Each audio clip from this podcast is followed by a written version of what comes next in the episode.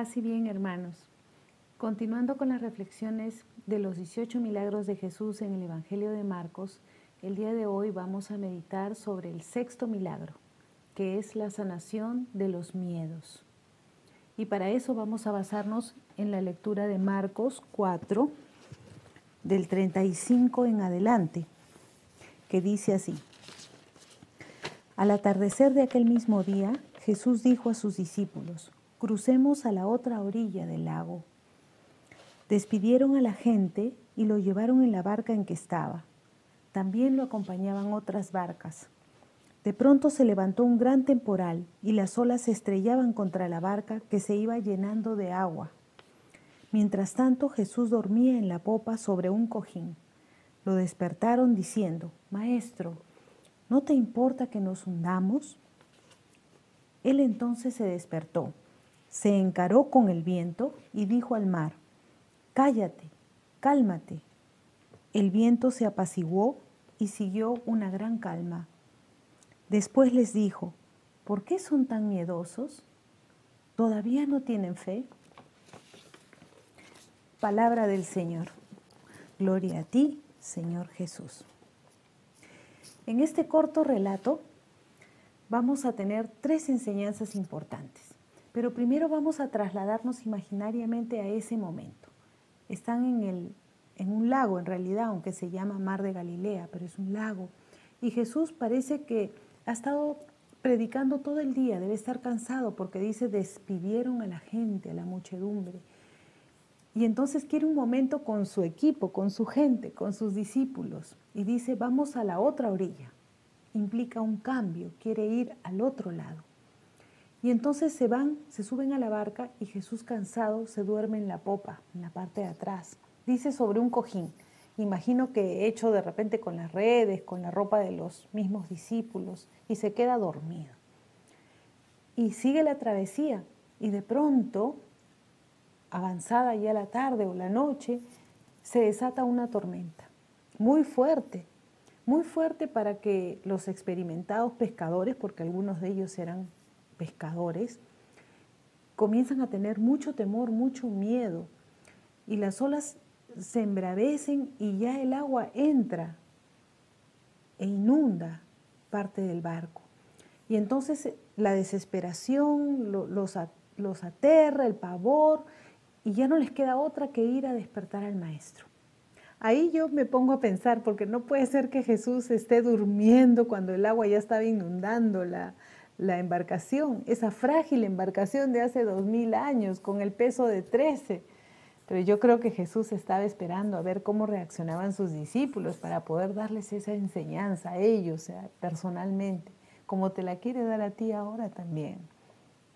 Y es entonces que eh, lo increpan, lo reprenden a Jesús, molestos, lo despiertan y le dicen, ¿qué no te importamos? ¿Acaso no te importa que, que nos muramos, que la barca se hunda, no?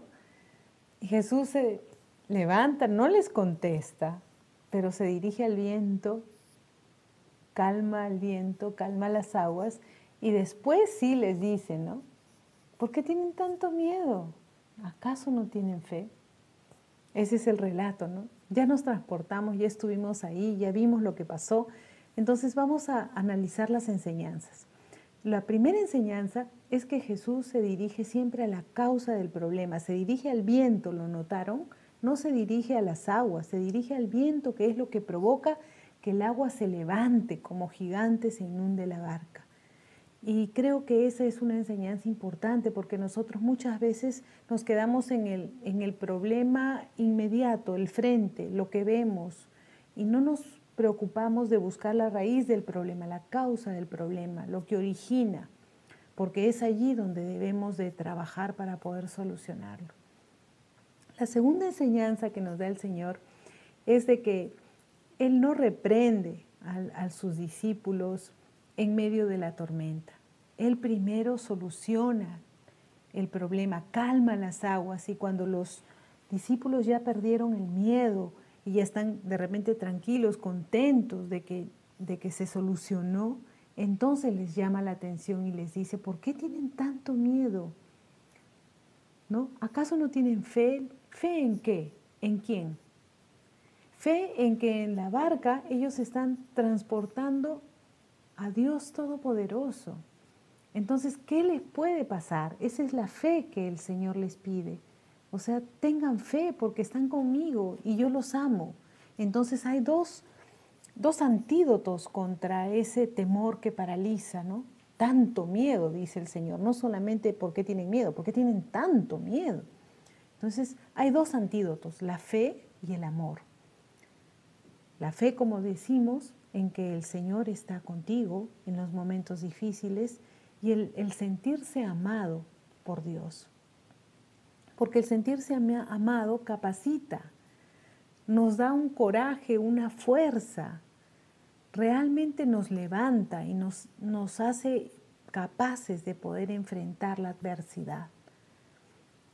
Cuando no tenemos ese, eh, cuando no nos sentimos amados por el Señor o por un ser muy querido, nosotros nos quedamos como petrificados ante los problemas. Es más, los vemos como gigantes que nos amenazan.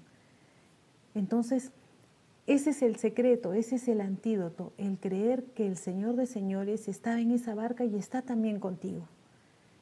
En este problema, en medio del problema en que te encuentres, Él está contigo. En la palabra del Señor encontramos varios ejemplos de, por ejemplo, Moisés, ¿no? Moisés tenía temor, él no quería regresar a Egipto, él había huido porque porque estaba buscado por matar, entonces perseguido, entonces no quería regresar ni enfrentarse al faraón, ni siquiera a su pueblo, él quería, quería quedarse tranquilo, pero, pero el Señor le encarga una misión muy grande y él la logra hacer, él cruza el mar rojo solamente porque él sabía que el Señor estaba con él, que Dios estaba con él. Y él, se sentía amado por el Señor. Entonces las grandes misiones las podemos llevar a cabo cuando tenemos esa confianza en el Señor. Otro ejemplo es David y Goliat, el pequeño David enfrentando al gigante Goliat. Otro ejemplo es Pablo de Tarso. También él enfrentó muchísimas adversidades, grandes problemas en su vida, perseguido como nadie. Pero él, él decía, todo lo puedo en Cristo que me fortalece. El tema del miedo empieza por identificar cuáles son nuestros miedos. Eh, los psicólogos hablan hasta de ocho tipos de miedo. El miedo al futuro, todos lo tenemos, desde que tenemos conciencia, chicos, adolescentes, grandes, todos tenemos miedo a la incertidumbre de que no se sabe qué va a venir y lo, desconocido nos, nos causa estrés, nos causa angustia. El segundo miedo es el miedo al fracaso, porque todos queremos ser exitosos en la vida. Entonces el fracasar, ya sea económicamente o afectivamente, también nos causa, mucha angustia. El tercer miedo en el ranking de los miedos es el miedo a la soledad. Nadie quiere quedarse solo.